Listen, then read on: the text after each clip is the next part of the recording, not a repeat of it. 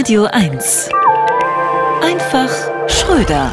Bald ist es soweit. Sarah Wagenknecht will angeblich endlich ihre eigene Partei gründen. Die Partei für alle, die sich zwischen ganz links und ganz rechts nicht so recht entscheiden können, aber die Parteien der Mitte von rechts wegen links liegen lassen wollen. Unklar, ob sie dann die Recht-Linke, die Alternative zur Alternative für Deutschland oder die Linke, wo der Daumen rechts ist, Partei heißen wird. Vielleicht ja auch die heute Abend bei Anne Will Partei. Aber klar, wenn sich die Grünen Realos und Fundis leisten können, warum sollte die Wagenknecht-Partei nicht einen rechten und einen linken Flügel haben?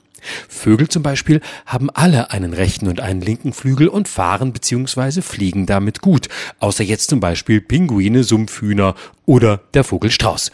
Und Sarah Wagenknecht ist ja sowas wie das Tüpfelsumpfhuhn der deutschen Politik. Weithin hörbarer Gesang, aber am Ende nichts dahinter. Demoskopen sagen, Wagenknechts Partei habe ein Potenzial von 20 Prozent. Das Vorgängerprojekt vor fünf Jahren von Sarah Wagenknecht Aufstehen hatte ein Potenzial von 34 Prozent und war schon abgestanden, bevor es aufgestanden war. Hätte Wagenknechts neue Partei eine Doppelspitze, würden die Vorteile überwiegen. Dann könnte immer die eine für die Kapitulation der Ukraine sein und der andere für einen Austritt aus der NATO. Vielleicht wäre auch ein fairer Kompromiss beider Positionen denkbar, ein Krieg gegen die NATO. Bis nach den Wahlen in Hessen und Bayern will Wagenknecht angeblich warten, aber Zeit genug wäre natürlich, um sich für die Bundestagswahl 2025 zu positionieren und schon mal ein erstes Schattenkabinett zu bilden. Alice Schwarzer als Ministerin für echte Frauen und Diskriminierungsbeauftragte für Transgender, Oskar Lafontaine als Minister für Kapitulation, so heißt dann das Verteidigungsministerium und natürlich Dieter Dehm als Minister für Querulantentum und Gitarrenmusik.